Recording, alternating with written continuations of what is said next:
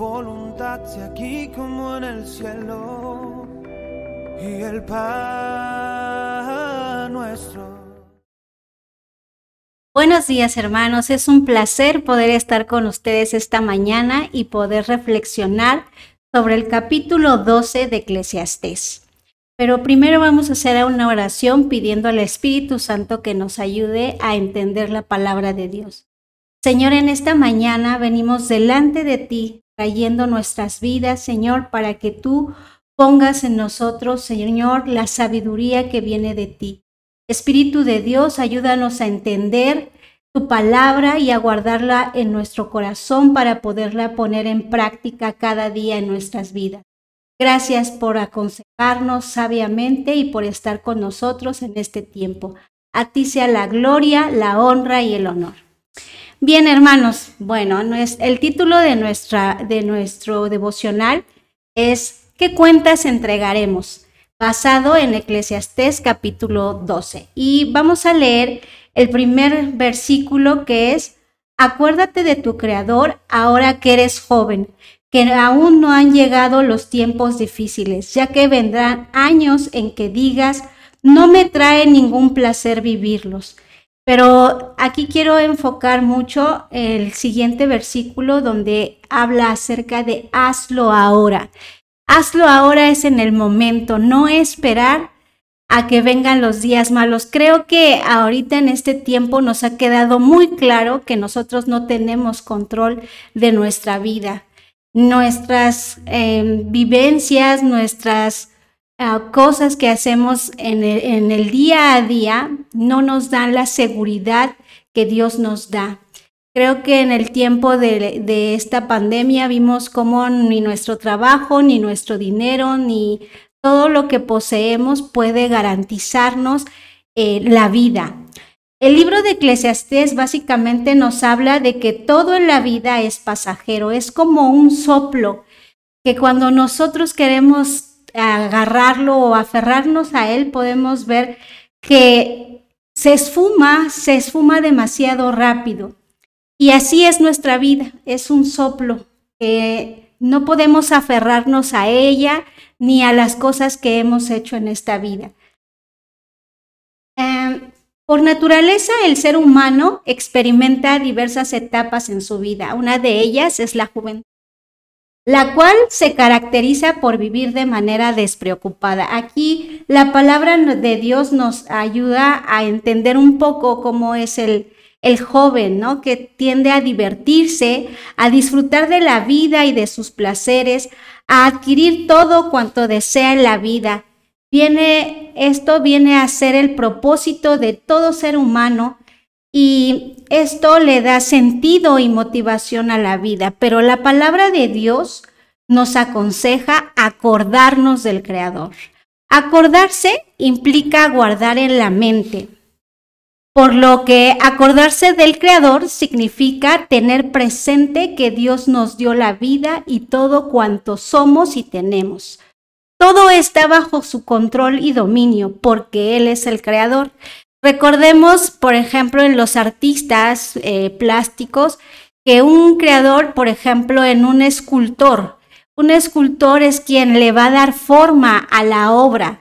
No la obra va a hacer lo que quiera, sino el escultor es quien le va a dar forma y le va a dar sentido a eso. Por eso nos habla en este en este capítulo de Dios como creador. Él es el autor de nuestras vidas. Él nos da y nos impulsa a hacer lo que somos.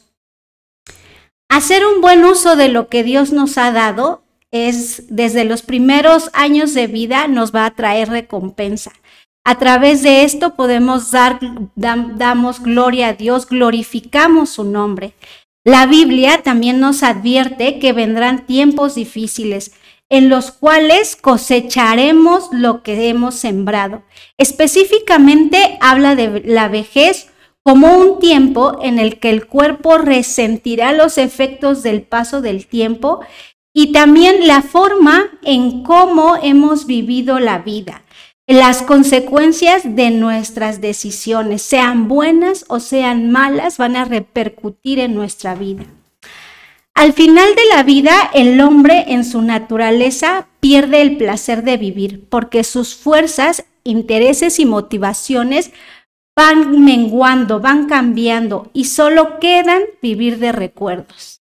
Y aquí viene la pregunta, ¿qué cuentas entregaremos al Creador de todo cuanto nos dio? Dios nos dio la vida, nos dio un trabajo, nos dio habilidades y dones. ¿Qué entregaremos a Dios? ¿Qué seguiremos viviendo creyendo que nosotros tenemos el control de nuestras vidas? ¿Que nosotros somos libres de decidir qué hacer con nuestro cuerpo? ¿Qué hacer con nuestro trabajo, con nuestros dones? ¿Viviremos creyendo que somos dueños de nuestras vidas o viviremos reconociendo que nada, de nada tenemos el control, que todo viene porque Dios nos los ha dado, aún la propia vida, y rendiremos nuestra voluntad al Creador por voluntad propia. El versículo 14 del capítulo 12 de Eclesiastés dice, Dios habrá de pedirnos cuenta de todos nuestros actos, sean buenos o malos, aunque los hayamos hecho en secreto. Nada hay que se oculte debajo del sol, dice la Biblia. Nada hay que podamos ocultarle a Dios porque Dios conoce lo profundo de nuestro corazón. Él conoce las intenciones de cada decisión que nosotros tomamos y de nuestras acciones. Por eso Dios nos aconseja tomarle en cuenta en todas nuestras decisiones, vivir haciendo su voluntad. Él no quiere que nosotros seamos despreocupados como los jóvenes, sino que vivamos la vida pensando y honrando a Dios con todo lo que hacemos. Dios desea que vivamos y disfrutemos de todas las cosas, situaciones y etapas en nuestra vida que se nos presentan, que tengamos plena confianza en Él, que lo honremos y lo obedezcamos, porque obedecer y honrar a Dios, dice aquí la Biblia, que en el versículo 13 dice, el discurso ha terminado, ya todo ha sido dicho. Honra a Dios y cumple sus mandamientos porque eso es el todo del hombre. Honrar a Dios es lo mejor que podemos decidir en nuestra vida, porque al final recordemos que daremos cuenta de, a Dios de todas las cosas que hayamos hecho. Bueno, hermanos, así concluimos nuestra, nuestra reflexión, pero no antes sin darle gloria a Dios y agradecerle por este tiempo que nos permitió para reflexionar sobre su palabra. Señor, te damos gracias en esta hora porque tú has abierto los ojos de nuestro entendimiento para poder ver, Señor, y saber que nosotros somos, Señor, tu creación y que como creador tú has decidido y has puesto en nuestra vida, Señor, dones, habilidades, Señor, nos has dado una familia, un trabajo, Señor, pero con todo eso tú esperas, Señor, que nosotros te tomemos en cuenta para poder entregarte, Señor, fruto, Señor, en nuestra vida, Señor. Tú conoces, Señor, lo más profundo de nuestro corazón, las intenciones que hay en él, Señor. Queremos que tú, Señor, te glorifiques con todo lo que nosotros vivimos día a día. Ayúdanos a tener en mente, Señor, que tú eres nuestro creador y que tú, Señor, nos pedirás cuentas, Padre. Te entregamos nuestra voluntad para que tú nos ayudes a honrarte y a glorificarte cada día de nuestra vida, en cada etapa de nuestro ser.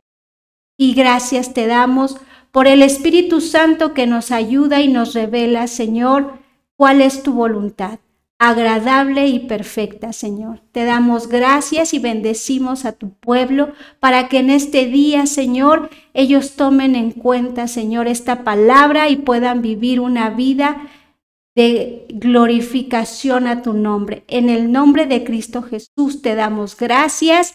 Amén y amén. Gracias, hermanos. Dios les bendiga.